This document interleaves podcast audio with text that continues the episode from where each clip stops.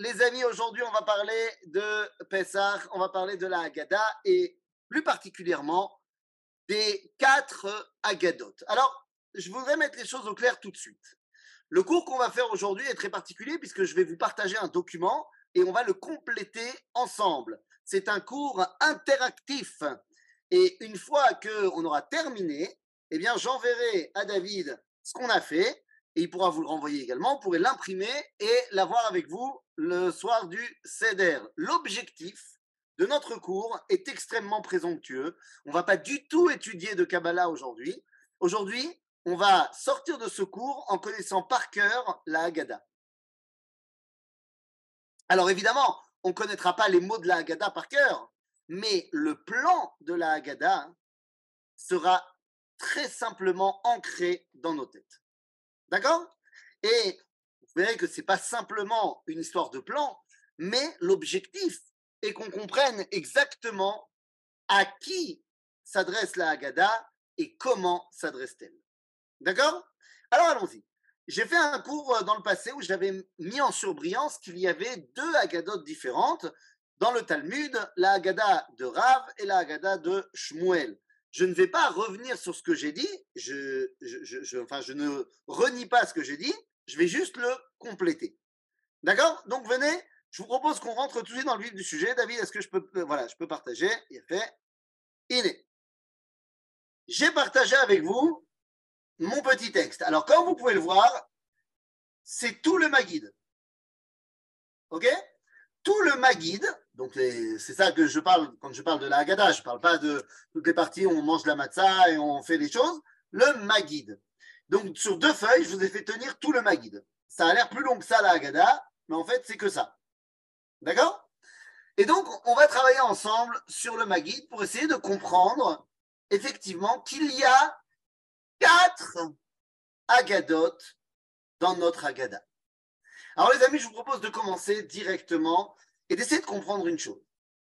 Le Talmud, ah, avant le Talmud, la Torah nous dit que nous avons une mitzvah de raconter la sortie d'Égypte. Nous avons une mitzvah de raconter la sortie d'Égypte. Là-dessus, le Talmud vient et nous dit, alors oui, on a une mitzvah de raconter la sortie d'Égypte, pas de problème, mais pour réaliser cette mitzvah, tsarich leatril bignut, ou les Sayem. Il faut commencer avec le Gnout, c'est-à-dire en disant et en racontant l'histoire pour expliquer ce qui ne va pas, et en terminant par le Shevar, par remercier Akadosh Baruch pour tous les bienfaits qu'il nous a donnés, et c'est la réponse en fait au Gnout. Donc ça, c'est ce que nous dit le Talmud. Le problème, c'est que le Talmud ne nous a pas dit quel était le gnout et quel était le shevach. Donc, dans la mesure où le Talmud ne nous a pas dit quel était le gnout et quel était le shevach, eh bien, c'est ouvert maintenant aux différentes explications et interprétations. Qu'est-ce qui était pas bien et donc qu'est-ce qui est bien et ainsi de suite.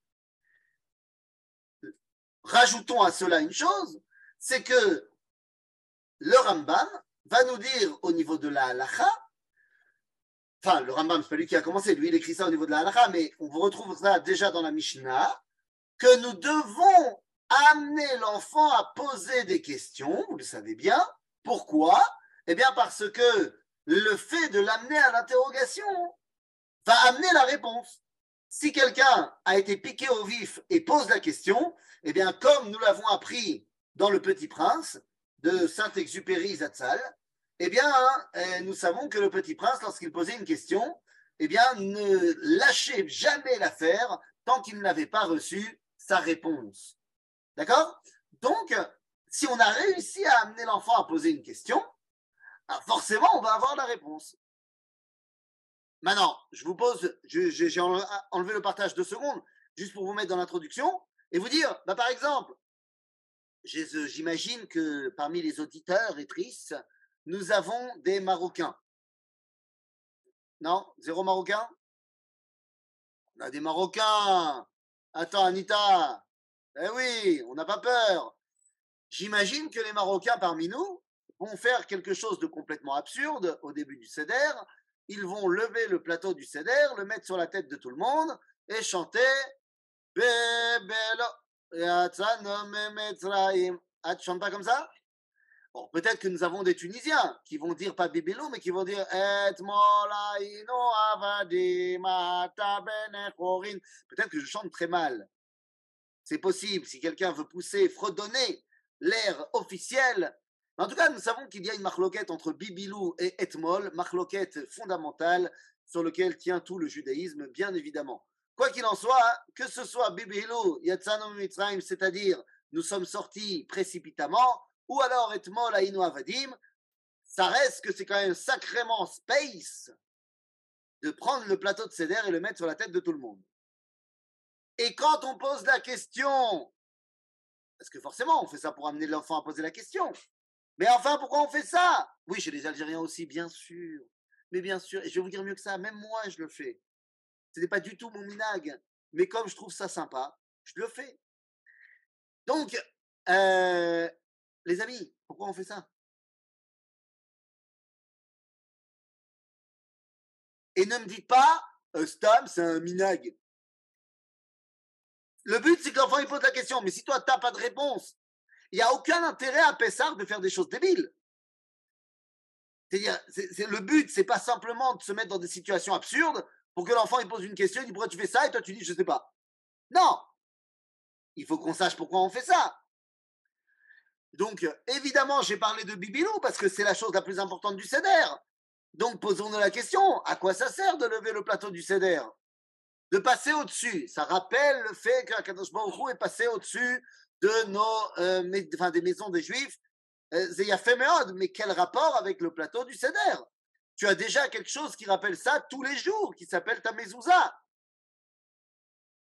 Puisque la mezouza, c'est ce qui nous rappelle le sang qu'on mettait sur les portes. Donc, quel rapport ici, maintenant, le plateau du Seder? Les amis, la Mishnah, dans le traité de Psachim, nous dit que pour amener l'enfant à poser la question, Okrim et betrilat. On déracine la table au début euh, de, du repas. Alors, il faut bien comprendre de quoi on parle. À l'époque, nous n'avons pas des grandes maisons comme on a aujourd'hui. Ce qui veut dire qu'à l'époque, on n'a pas, ça n'existe pas le concept de la table dans le salon, la table dans la salle à manger. Parce qu'on ne peut pas laisser dans la pièce qui est en fait la pièce de séjour, comme on l'appelle, on ne peut pas laisser des, des meubles qui vont bloquer le passage. Dans la mesure où la journée, ça sert d'endroit où on va manger, mais la nuit, ça sert d'endroit où on dort. Donc où est-ce qu'on va mettre les matelas? Résultat des courses, il y avait des tables qui très souvent étaient accrochées au plafond et qu'on faisait descendre et monter par des cordes pour pouvoir laisser la place. Parce qu'il faut bien qu'on ait de la place. Et donc, comment est-ce qu'on faisait? D'ailleurs, les tables ne ressemblaient absolument pas à ce que nous, nous avons comme table. Pour ceux qui n'avaient pas les tables qui descendaient accrochées à des cordes, il y avait tout simplement un énorme plateau composé par terre. Les gens étaient assis autour. Et voilà. Et donc, une fois que tu avais fini le repas, tu prends le plateau et tu l'enlèves. Crime et à shulchan. Et c'est tout à fait normal. À la fin du repas, tu enlèves la table. Tu as fini de manger. Et donc, tu viens et tu dis, là, on va le faire en début de Séouda, alors qu'on n'a pas mangé. L'enfant, il dit, hé, pourquoi tu fais ça? On n'a pas encore mangé. D'habitude, on fait ça à la fin du repas. Et là, tu vas lui dire, parce que j'ai une histoire à te raconter. Sauf qu'aujourd'hui, on a des tables qui bougent pas. Résultat des courses, eh ben, on est devenu folklorique. Et au lieu de faire la table qu'on enlève, on prend juste le plateau du CEDER. Mais il faut bien se rappeler que c'est pour nous ramener à l'époque où on soulevait toute la table. D'accord? Je vous donne un exemple. Donc, les questions amènent des réponses. Je reviens dans mon histoire et dans ma Haggadah pour vous dire que donc, ce que nous allons faire aujourd'hui, c'est de voir nos quatre Haggadot et elles ont toutes le même plan. Le plan, c'est quoi? C'est question, évidemment, pour amener l'enfant à poser la à, à, s'intéresser. Donc, question. Si pour Shalagnout, on raconte l'histoire pour expliquer ce qui n'était pas bien. Et enfin, Chevar. D'accord? Donc, un plan en trois étapes. Question. Si pour Chevar. En français, question, histoire, pour raconter ce qui n'allait pas, et remerciement. D'accord? C'est le plan de notre Agada. Et vous allez voir, eh bien, que ce plan revient quatre fois dans notre Maguide. Mais évidemment, différemment. Alors regardez, on y va. On ouvre le Maguide, pas avec une question, parce que, eh, on ouvre d'abord, on ouvre d'abord avec une introduction. Je vais donc commencer à colorer notre feuille. OK? Alors allons-y. L'introduction est là pour nous emmener dans l'univers de Pessah.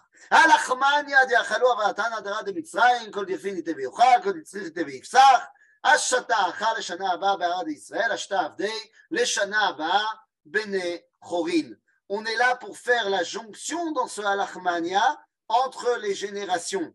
Pourquoi je dis entre les générations? Eh bien, tout simplement, nous allons euh, faire notre introduction en bleu. Voilà. Pourquoi on fait la jonction dans les générations? La génération de la galoute des, aînés parle en araméen. Et à la fin du Halachmania, la génération de ceux qui sortent en Géoula commence à parler en hébreu.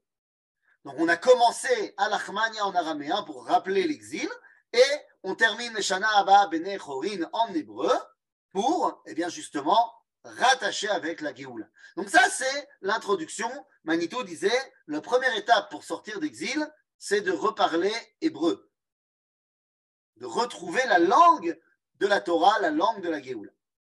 Donc ça, c'est l'introduction. Évidemment, si nous avons une introduction, vous comprenez bien qu'à la fin de notre étude, nous aurons une conclusion. On mettra aussi en bleu. Et à partir de là, on va utiliser un code couleur très simple. Les questions seront en orange, la sipour sera en rouge et le chevar sera en vert. D'accord? Comme ça, on se repère bien. Au début, je voulais mettre jaune pour la question, mais jaune, ça ne se voit pas dans l'écran. Donc, ça sera orange. Mais ça alors allons-y. On y va, suivez-moi. La première question, c'est évidemment Manishtana. Manishtana הלילה הזה שבכל הלילות, כן, מכל הלילות שבכל הלילות אנו אוכלים חמץ ומצה, הלילה הזה כולו מצה, שבכל הלילות אנחנו, אנחנו אוכלים שאר ירקות, הלילה הזה מרור, שבכל הלילות אנו, אין אנו מטבילים אפילו פעם אחת, הלילה הזה שתי פעמים, שבכל הלילות אנחנו, אין, אה, אה, אה, אנו אוכלים בין יושבים ובין יישובים, בין מסובים, הלילה הזה כולנו מסובים. Le fameux Manishtana. Eh bien, le Manishtana, ce sont tout simplement les premières. Pas une belle couleur, excusez-moi, attends pour moi. Ce sont les premières questions. D'accord? Manishtana, c'est les premières questions. Une fois qu'on a posé les premières questions, vous remarquez que pour l'instant, je ne fais pas d'explication. Je veux simplement que vous ayez le plan dans la tête. Après, nous expliquerons. Une fois qu'on a posé les premières questions, eh bien, nous avons la Sipour. À Sipour, l'histoire qui nous raconte que tout allait mal. Avadim aïnou les paro Et cette Sipour-là, elle va continuer avec l'histoire des cinq rabbins qui racontent leur version à eux de leur sortie d'Égypte parce qu'ils étaient en exil de Rome. Et ensuite, on va parler de Rabbi Elazar ben Azaria qui parle aussi de cet exil duquel on espère sortir et que nous, Baruch Hashem, nous sommes sortis. En d'autres termes, tout ce paragraphe, depuis Avadim Aïnou jusqu'à la ville Imot Mashiach, c'est la première Sipour. D'accord? Et une fois que nous avons terminé la Sipour, eh bien, nous pouvons enfin dire le premier Shevar, les premiers remerciements, Baruch Hamakom Baruchu, Baruch Shenatan Torah la Mo Israël, Baruchu. Béni sois-tu, source de bénédiction, c'est-à-dire qu'il nous a donné la Torah. C'est-à-dire que la sortie d'Égypte nous a permis de nous connecter à Kadosh Baruch Ok? Donc vous voyez le plan ici. Très simple. Question, si pour, Sheva. D'accord? Jusque-là, tout va bien? Alors, continuons. Et puis, nous arrivons dans la deuxième Agada. Encore une fois, je n'explique pas encore la différence entre les Agadot, ça viendra après. Nous arrivons dans la deuxième Agada. La Agada commence la deuxième également par des questions.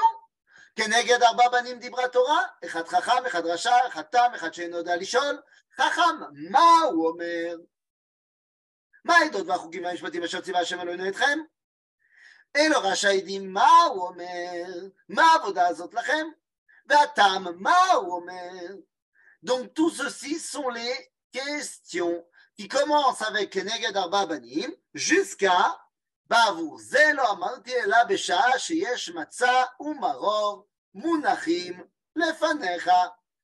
Les deuxièmes questions. D'accord De là, nous arrivons à notre deuxième sipour. Mitechila ovde avodazara ayu avotenu. On raconte une deuxième histoire, deuxième version de l'histoire. Nous étions idolâtres et maintenant on est revenu vers Dieu. Et ça a commencé avec nos ancêtres, Terach, le père d'Abraham. מעבר הנהר ישוע אבותיכם מעולם תרח אבי אברהם ואבי נחור ועבדו ועבדו אליהם אחרים ויקח את אביכם את אברהם מעבר הנהר והולך איתו בכל ארץ כנען וארבע את זרעו ואתן לו את יצחק ואתן ליצחק את יעקב ואת עשיו ואתן לעשיו את הר שעיר לרשת אותו ויעקב ובניו ירדו מצרימה Nous avons une deuxième histoire. Vous remarquerez, bien qu'on a dit que maintenant on ne faisait pas l'explication, mais vous remarquerez que c'est une autre histoire. On ne raconte pas la même chose. On raconte pas du tout la même chose. On raconte les, les, départs de notre peuple. Et une fois qu'on a la deuxième histoire, eh bien nous avons le deuxième Shevach. Baruch Shomer Aftachato Israël. Baruch Vous remarquez que ça commence exactement comme le premier Shevach. Baruch Amakom Baruch Baruch Shomer Aftachato le Israël. Béni soit celui qui garde eh bien, euh, la promesse qu'il a faite à Israël. C'est quoi cette promesse-là? Eh bien, en fait, ce Shevach, il arrive jusqu'à la fameuse chanson de Manishtana, euh, de Veishe Amda, qui est en fait la promesse.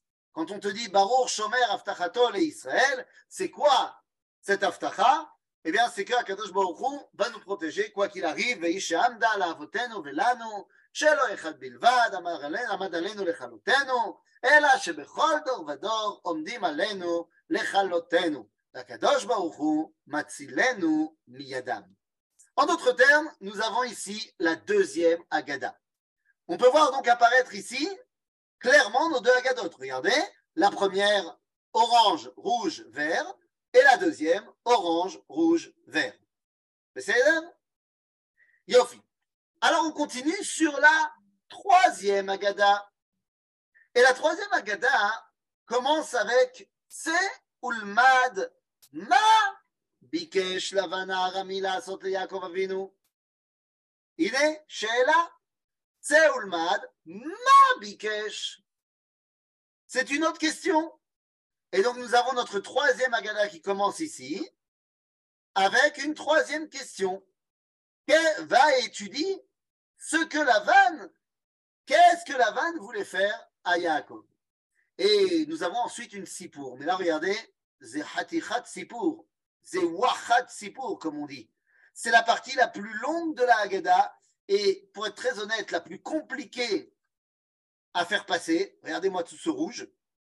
C'est toute la partie où les gens s'endorment.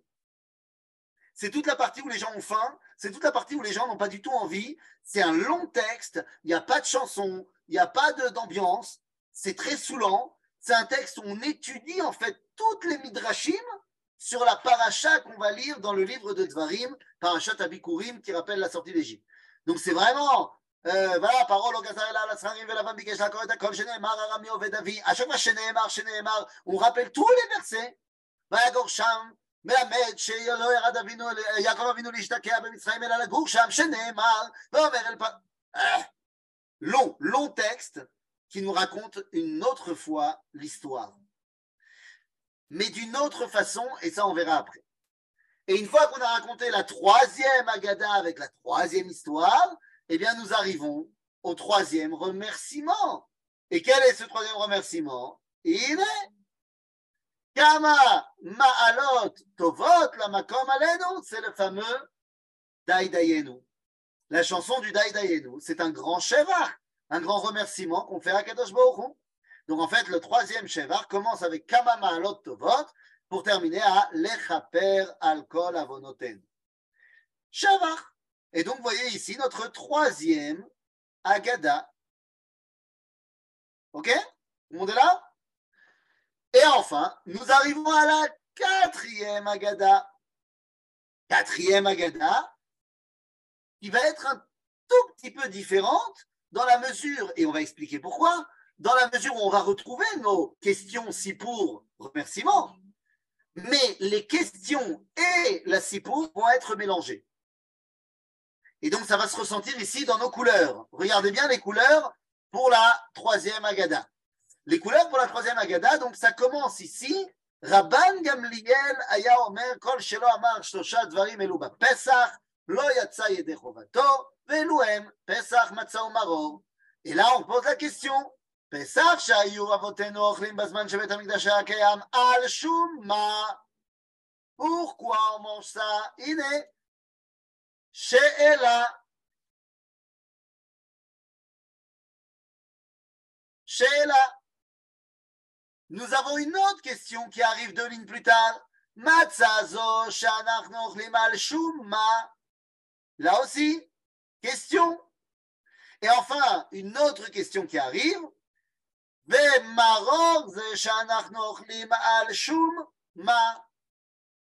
Pourquoi on mange le Pessah Pourquoi on mange la matzah Pourquoi on mange le maror? Chez Elot. Mais là, vous voyez que la sipour, elle est entremêlée à l'intérieur. À chaque fois, les réponses qu'on donne, c'est en fait la sipour d'une autre version. Et on va expliquer, évidemment, je ne laisserai pas comme ça, pourquoi. Et donc, on peut voir ici que le rouge est interféré à l'intérieur des oranges jusqu'à Asher Nishba La Avoten. Donc on a toujours nos questions, Vesipour. Et enfin, et ben une fois qu'on a terminé, on peut faire le dernier Shevar, Lefichach, Anarnu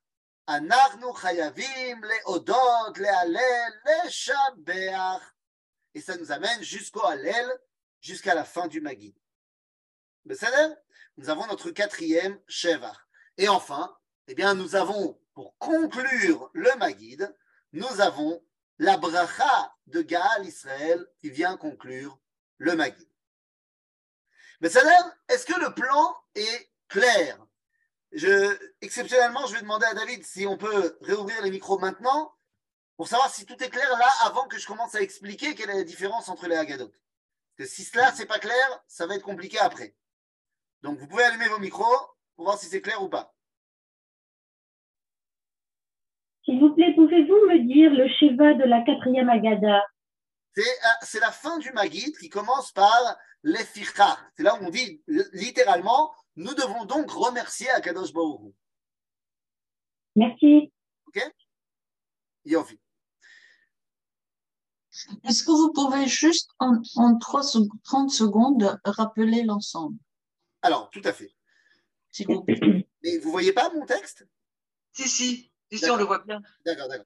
Alors, l'ensemble, on a dit le Magid, c'est quatre agadotes différentes. On a une introduction en bleu ici et une conclusion à la fin ici, en bleu. Et puis, quatre agadotes qui ont le même schéma. Question, si pour, remerciement. Et donc, la première, Manishtana, ce sont les questions. Avadi Maïnou, c'est la Sipour. Et Baruch Hamakom, c'est le remerciement. Deuxième Agada, les quatre enfants, c'est la, c'est la question. Au début, nous étions idolâtres, c'est la sipour. Et on remercie Dieu qui nous a gardé la promesse, c'est le remerciement.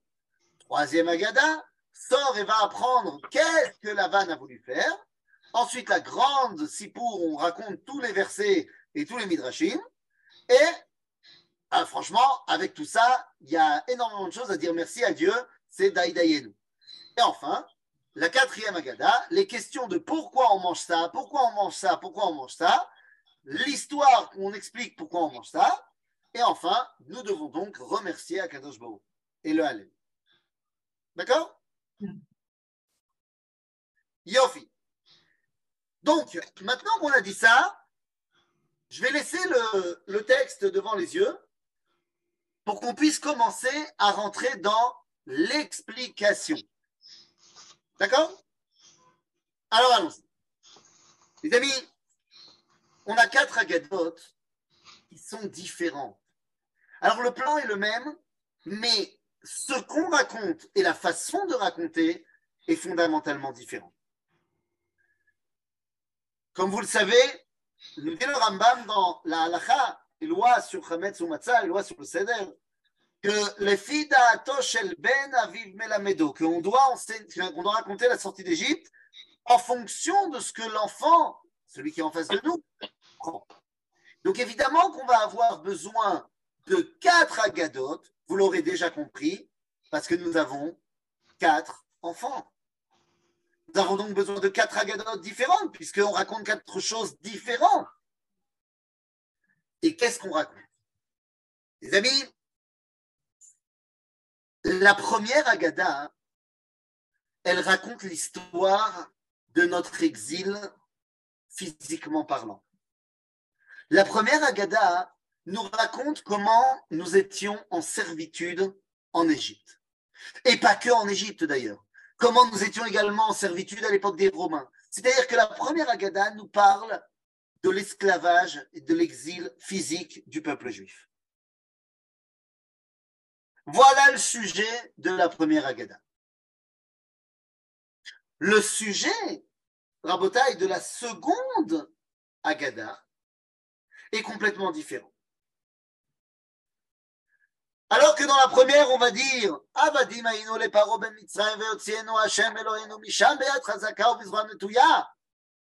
C'est ça le point central. Dans la deuxième Agada, on parle d'autre chose complètement. Je vais dans la deuxième Agada et vous remarquerez qu'on ne parle pas de la sortie d'Égypte là-bas. Je vous lis le texte une deuxième fois, on l'a vu très vite. Au départ, nous étions idolâtres. Mais de qui parlons-nous, Rabotai?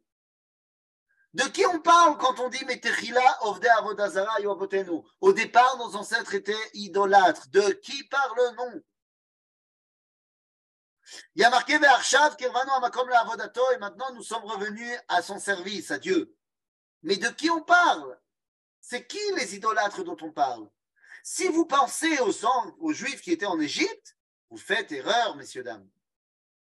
Car il est marqué dans la Haggadah, Sheneemar, comme il est écrit, Yoshua, Vayomer Yoshua el Kol Ha'am, Ko Amar Hashem Eloi Israël, Be'ever Na'ar, Yashvu Avotechem Me'olam. C'est qui qui était installé de l'autre côté du fleuve? Depuis toujours Eh bien, on parle de qui? On va quand même pas nous parler d'Avraham, Yitzhak et Yaakov. Eux, ils n'étaient pas idolâtres, Avraham, Yitzhak et Yaakov. Donc, de qui on parle, Rabotai? On parle de Terach. Et en fait, on ne parle pas que de Terach.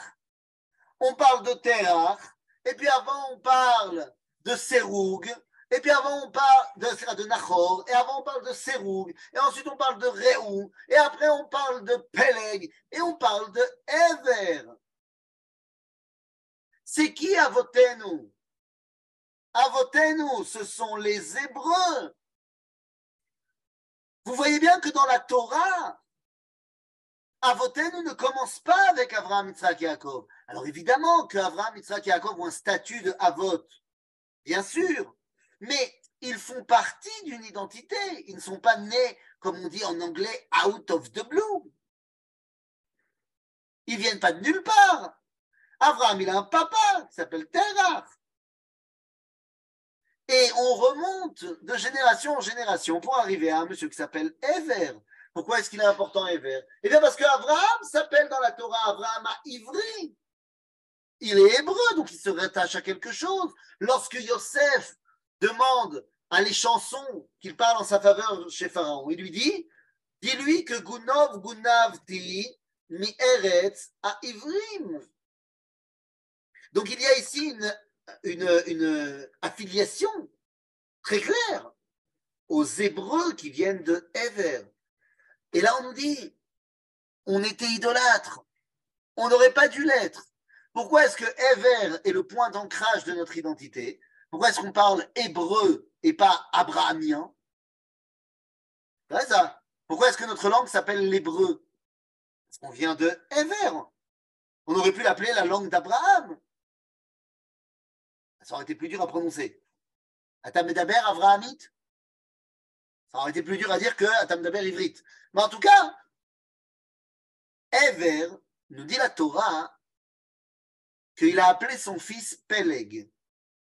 Et la Torah va nous dire qu'il niflega aretz, parce que c'est dans sa génération qu'il y aura la tour de Babel. Et Rachid demande comment est-ce que Ever peut savoir que dans la génération de son fils, il y aura la tour de Babel? Et donc Rachid nous dit, bon ben, il pas le choix, Ever était donc prophète. En d'autres termes, le truc de la famille hébraïque, c'est la prophétie. C'est de dévoiler Dieu. Donc évidemment, cette famille-là qui devient idolâtre,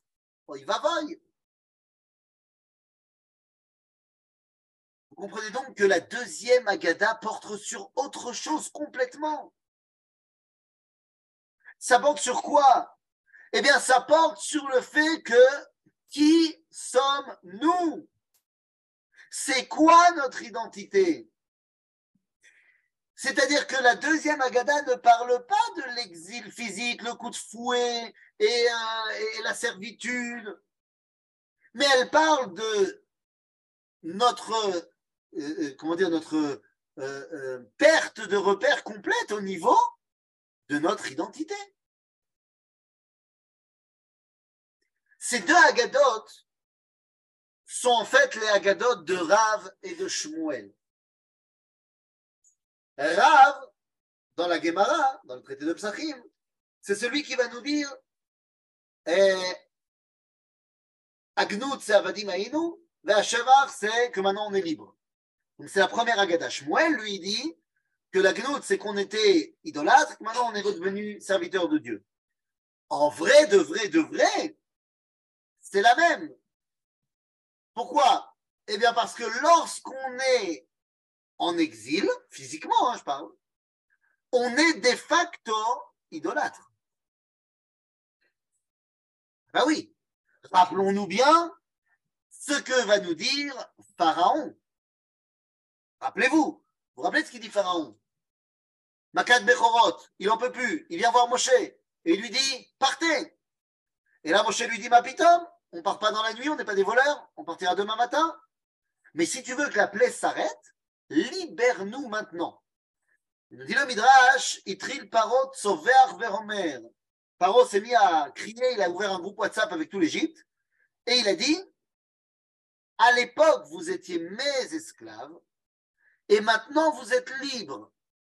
Donc, vous êtes les serviteurs de Dieu, et c'est à vous de dire le Hallel, Alléluia, Alléluia, Avde Hashem. Donc celui qui nous a dit de dire le Hallel, c'est Pharaon. Parce qu'il a dit, quand vous étiez mes esclaves, vous ne pouviez pas servir Dieu puisque vous étiez à moi. Maintenant que vous êtes libres, vous êtes de facto serviteurs de Dieu.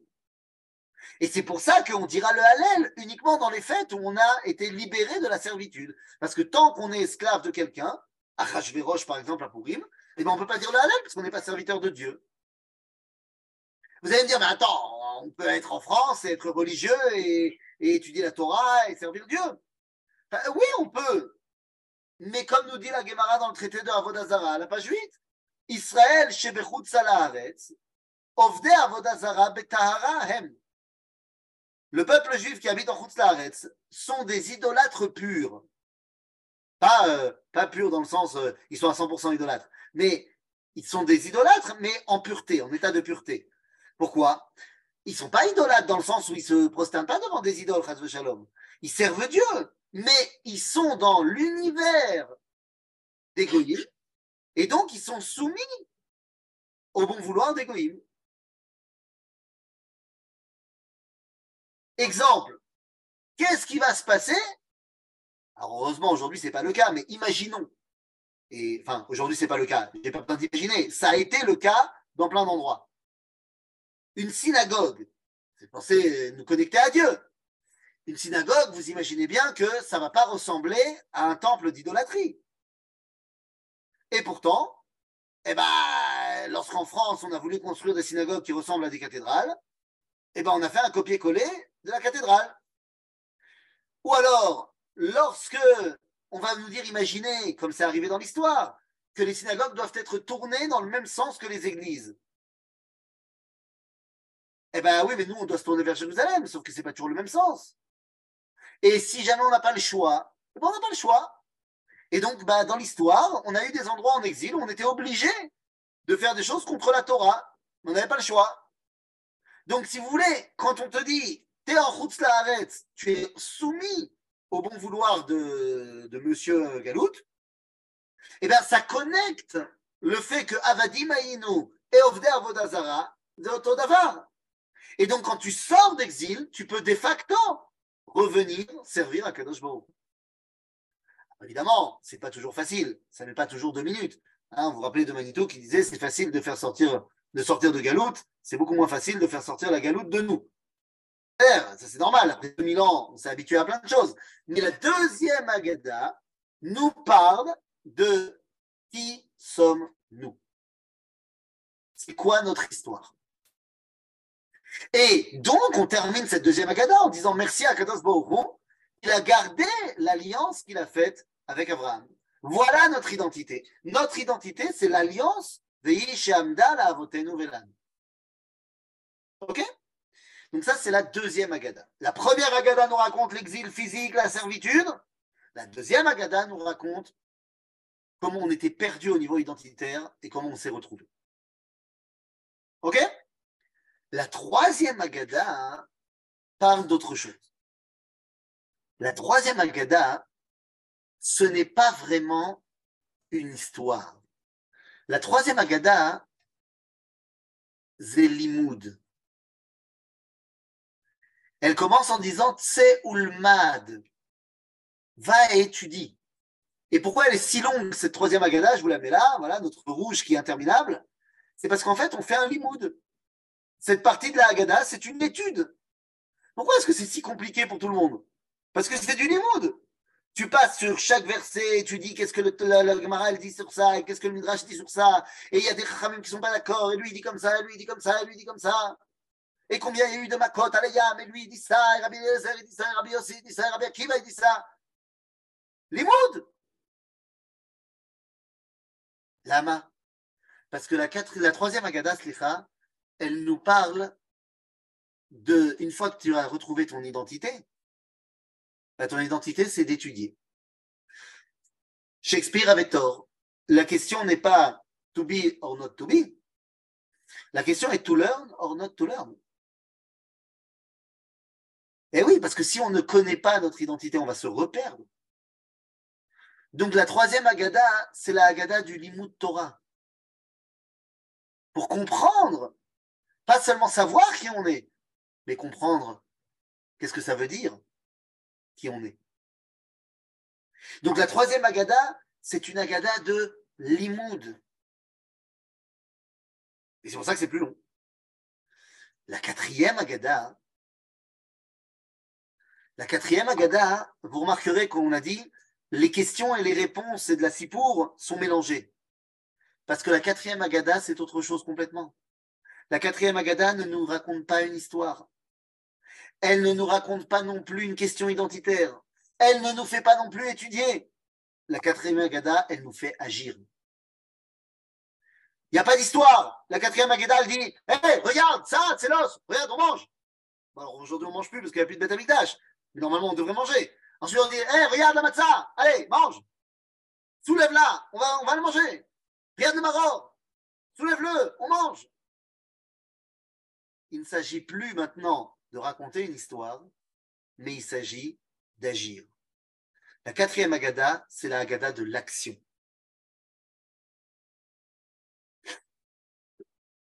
Donc je récapitule. Nous avons une agada de l'histoire physique, une agada de la question identitaire, une agada de l'étude de qui je suis et une agada de l'action.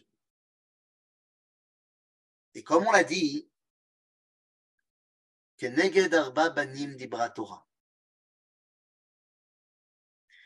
on commence par la Haggadah de la Sipour. Pourquoi? Parce que l'écrasante majorité des gens, ce qui leur parle, c'est une histoire.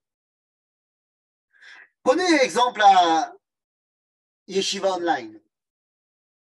Il y a des livrets Torah de folie, le Rav Yoel, le Rav Cherki, on fait des cours de fous. Mais soyons honnêtes, est-ce qu'il y a des fois où on décroche un peu? Est-ce que ça peut arriver que pendant quelques minutes, on a perdu le fil? Et pas que les cours du Rav Yoel ou du Rav Cherki. De manière générale, quand on va un cours de Torah, qui peut être très intéressant, est-ce que ça peut arriver que des fois, on est un petit peu... Qu'est-ce qui nous ramène la majorité des gens? Quand tout d'un coup, le Rav, il arrête et il raconte une anecdote, raconte une histoire. Ah, si pour ça connecte la majorité des gens. Donc, on va commencer par l'histoire de la Sipour. La deuxième Agada, c'est une autre histoire. Parce que la première, en fait, c'est un film hollywoodien. La première Agada, c'est les Dix Commandements de Cécile B. 2000. La première Agada, c'est on te raconte l'histoire avec un blockbuster américain. Il y a des effets spéciaux dans la première Agada. Il n'y a pas beaucoup de dialogue. Il y a les coups de fouet qui éclatent. La deuxième Agada, c'est un film d'auteur. C'est un film à moins gros budget, où on va mettre l'accent sur les dialogues. Mais qui es-tu? C'est quoi ton identité? La troisième Agada, c'est pour ceux qui n'aiment pas l'histoire, les histoires. Ni les histoires qui marquent comme ça en show, ni les histoires intellectuelles. Eux, lui, il veut un limoud. Il y a des gens que tu leur racontes une histoire dans un cours de Torah, ils décrochent. Eux, ils veulent limoud. Tu vas dans un cours de Iyun en Gemara à la Yeshiva, si le Rav il commence à raconter une histoire, les mecs ils vont dire Oh oh oh Limoud Ça parle pas à tout le monde. Mais il y a des gens, c'est ça qui leur parle. Et puis il y a des gens qui ne sont pas dans, dans la théorie, mais qui sont dans la pratique, qui sont dans l'action. Et ils n'aiment pas quand on leur raconte des trucs. Ils disent Dis-moi qu'est-ce qu'il faut faire. Moi, je veux agir. Les amis, ces quatre agadotes sont Keneged Arba Banim. Celui qui a besoin d'une sipour, c'est Atam. Atam, il dit Mazot. Il veut qu'on lui raconte toute l'histoire. Tu vas le raconter, tu vas lui montrer le film. Avec tous les effets spéciaux et le budget pharaonique. Donc le Tam, lui, il a besoin de la première Agada. Ensuite, la deuxième Agada, qui vient rappeler l'identité, c'est pour le rachat, qui ne sait plus qui il est. Minaklal. Il croit que tu fais plus partie du peuple juif. Coco, tu es avec nous, mon ami. Parce que rappelle-toi que ça a commencé avec Terah Ravi Abraham. On n'a pas commencé par être religieux, on a commencé par être une famille. Et donc tu fais partie de la famille, que tu veuilles ou pas. La deuxième Agada, elle est pour le rachat. La troisième Agada, du limoud. Ah, évidemment, c'est pour le Chacham. Le Chacham, lui, il dit Maïdot, Vachukim, Vamishpatim, Asher Tziva, Hashem Elohenu Etrem. Il est dans le limoud, il veut comprendre la différence entre Chukim, Mishpatim, Edot. Et la quatrième Agada, elle est pour le Sheino Yodea Lishol. Il ne s'est pas posé de questions, tu sais pourquoi? Parce qu'il n'est pas dans la théorie. Lui, il ne pose pas de questions, lui, il agit. Lui, il prend les rênes et il fait. Je vais vous dire. Dans ces quatre agadotes, moi, je retrouve mes quatre enfants. Kaneged Arba Banim Dibra Torah, eh bien, les amis, j'ai quatre enfants. Et pour moi, quand j'ai découvert ce, plan des agadotes, je me suis dit, mais attends, mais ça a été écrit pour mes enfants. Mon fils, c'est pour lui la première Agada. Mon fils, il est déjà en train de préparer les pièces de théâtre qu'il va faire pour euh, raconter la sortie d'Égypte. Et il m'a demandé est-ce qu'il avait le droit de fouetter pour de vrai les gens? Pour que ça fasse plus vrai. Alors, euh, j'ai acheté un fouet euh, qui est censé pas faire mal. Parce que lui, il est là-dedans. Il a besoin de courir partout, il a besoin de raconter avec des effets spéciaux. Après, j'ai une autre fille qui est euh, Rikshit, qui est une fille qui, c'est mon aînée, elle raconte des histoires qui rentrent dans le cœur des gens sur la profondeur de notre identité, sur qui on est. Donc la deuxième Agada, elle est pour ma fille aînée. Et puis la troisième Agada, j'ai une fille qui est Mechunenet, qui est dans une école pour les gens super intelligents. Ah, classe. Ma fille, elle pose tout le temps des questions, genre elle veut comprendre. À chaque fois, elle pose une question, mais attends, mais comment ça marche ce truc? Explique-moi, comment c'est? Étudions, ça, ça, mais ce verset, il veut pas dire ça. Et puis, comment ça se marche la pluie? Pourquoi elle tombe? C'est comment les nuages, ils font la pluie? Elle a besoin de tout comprendre, tout étudier. Ma troisième fille, c'est, enfin, le, oui, la troisième, c'est le Chacham. C'est pour elle la troisième Agada. Le Limoud. Et puis, j'ai la petite dernière, qui aime pas du tout quand on s'assoit et qu'on étudie, par contre, qui aime agir elle, elle fait tout le temps des trucs. Elle ne s'arrête jamais de faire des choses. J'ai vraiment l'impression que les quatre agadotes, elles ont été écrites pour mes quatre enfants. Mais en fait, c'est pas mes quatre enfants. C'est Keneged Arba Banim Dibratora. J'imagine que les quatre enfants, il y en a dans chaque famille. Même ceux qui ont que deux enfants ou trois enfants, il y a les quatre enfants. Et même ceux qui ont sept enfants, il y a les quatre enfants. C'est quatre versions de comment on se rattache à la fête de Pessah. Et donc, une fois qu'on a dit les quatre agadotes, alors on peut arriver à la conclusion. On peut dire Baruch Ata Hashem, regardez dans, en bleu la conclusion. Baruch Ata Hashem, Elokeinu melech haolam. Asher ga'alanu ve'ga'al et avotenu. Ga'alanu ve'ga'al et avotenu, c'est l'histoire, c'est la première Agada. Ve'gianu alayla azeh lechol bo matzah maror. Ça, c'est la dernière Agada. On mange, on agit. כן, השם אלוהינו ולאבותינו יגיענו למועדים ולרגלים אחרים, הבאים לקראתנו לשלום. On va avoir des nouvelles, des nouvelles fêtes. Ça, c'est הרגש. On va avoir des nouvelles fêtes. שמחים בבניין עירר וששים בעבודתך. ושם נאכל מן הזבחים ומן הפסחים. Dans les Agadotes, là, je ne vous l'ai pas mis parce que j'ai voulu mettre que tout sur une, sur une feuille. Mais dans vos Agadotes, il y a marqué entre parenthèses parce qu'il y a un limoud dans la bracha de la fin du Magid. Que si ça tombe Shabbat, est-ce qu'on fait Korban Chagiga ou on ne fait pas Machloket? Donc cette partie-là de la bracha qui est du limoud, c'est pour la Gadaji limoud. Et donc enfin on peut arriver, on dit Asher yagia damam al kir mizbacha leratzon venode lecha shevach shir chadash al geulatenu. Baruch Ata Hashem Gaal Israël. Et en ça, on a terminé toute la sortie d'Égypte et on a compris quel était le plan de la Haggadah qui en fait est là pour parler à chacun d'entre nous en fonction de ce que lui ressent, de ce que lui comprend. Et je pense que maintenant, vous connaissez bien le plan de la Haggadah. Euh, il est dans vos têtes, j'espère. Euh, et voilà, c'est le moment euh, des questions. vous pouvez rallumer vos micros et poser des questions si vous en avez bien entendu.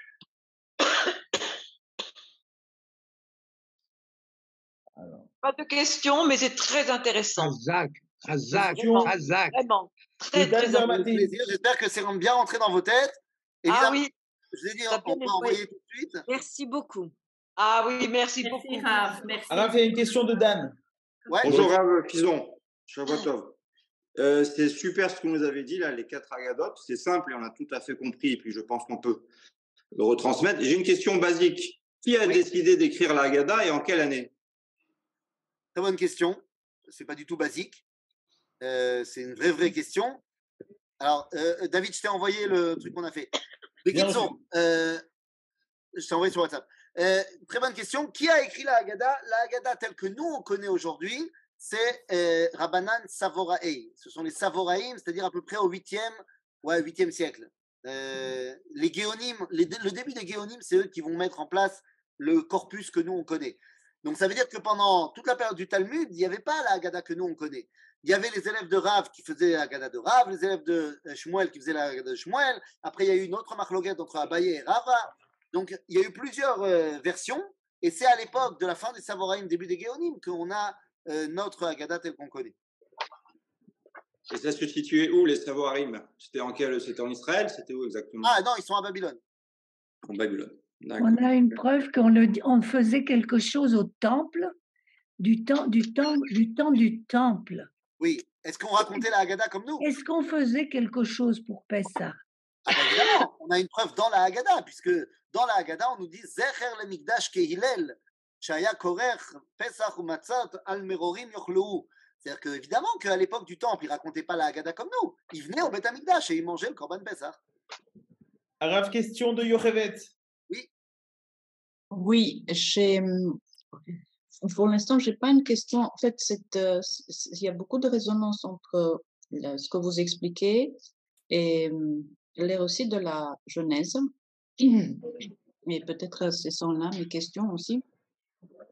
Dans cette relation que vous posez dès le début entre euh, l'exil et la terre promise ou l'Éden, est-ce qu'on peut faire établir un parallèle avec les, les, récits de la le récit de, Bereshit et hum, l'épisode dans lequel Adam, euh, Akadosh Baruch place Adam Arishon dans le Gan Eden.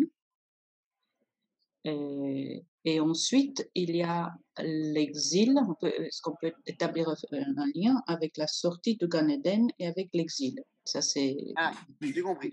Oui, d'abord, alors j'ai compris, oui, bien sûr. Bien sûr que la Torah nous raconte comment est-ce qu'Akadosh Baruch sort Adam Arishon du Gan Eden pour revenir finalement Be'eden. Dans, dans la fin de l'histoire, le but c'est de revenir Be'eden. Donc oui, bien sûr qu'il y a cette dynamique de départ en exil et Geoula. Galout ve Geoula, comme nous l'expliquera le Maharal de Prague dans le livre Netzach Israël, Galout ve Geoula, c'est euh, l'essentiel de la avoda du peuple juif.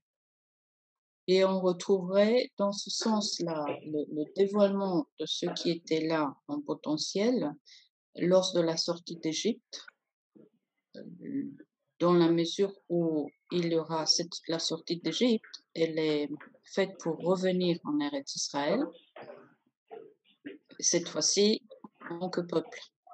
Tout à fait. Il y a, oui, la, il y a une autre euh, résonance avec euh, les quatre lettres de, euh, de Adonai.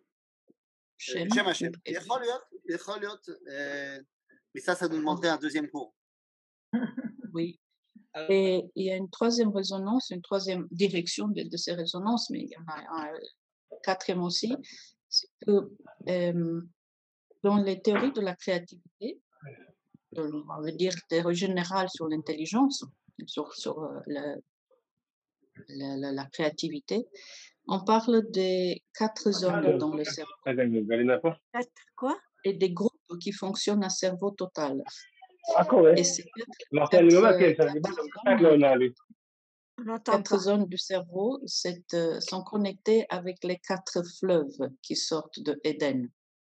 Oui. Ah, je vais vous dire, et on dit que dans pas. un groupe, je, je à partir d'un certain nombre de, de, de, de d'une certaine taille de groupe, on peut retrouver les fonctionnements de ce d'un cerveau, ce qu'on appelle un cerveau total.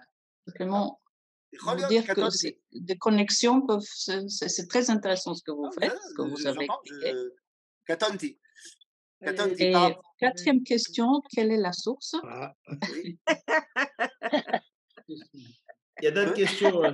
Quelle est la, question- Quelle la est la source de quoi? source, juste quelle est la source de cette étude? Ah, mais alors, alors, la source de cette étude revient à ce que Emmanuel Kalfa a marqué, il a tout à fait raison. Euh, c'est un cours que j'ai reçu du Rav Rimon, du Rav Yosef Tzvi Rimon, euh, qui avait donné ce cours il y a, ouah, il y a, il y a quelques années, euh, pas mal d'années. Euh, mais je trouvais ça euh, vraiment, vraiment euh, Oui, très central. Alors, il y a une question de Katia. Quelle est la différence entre Agada et Agada avec un Aleph ou avec un He? Aucune. Euh, c'est simplement des différences qui ont été mises en place par l'hébreu moderne. Mais en vrai, il n'y a aucune différence. Est-ce qu'il y a une dernière question? Il reste une minute. Eh bien, je vais vous souhaiter Chag Samer. Eh bien, Chag Samer. À vous et à votre famille, à vos quatre enfants. Amen. Euh, merci. Samer. Merci beaucoup. Amen. Toda, Rav. Merci beaucoup, Rav. Merci.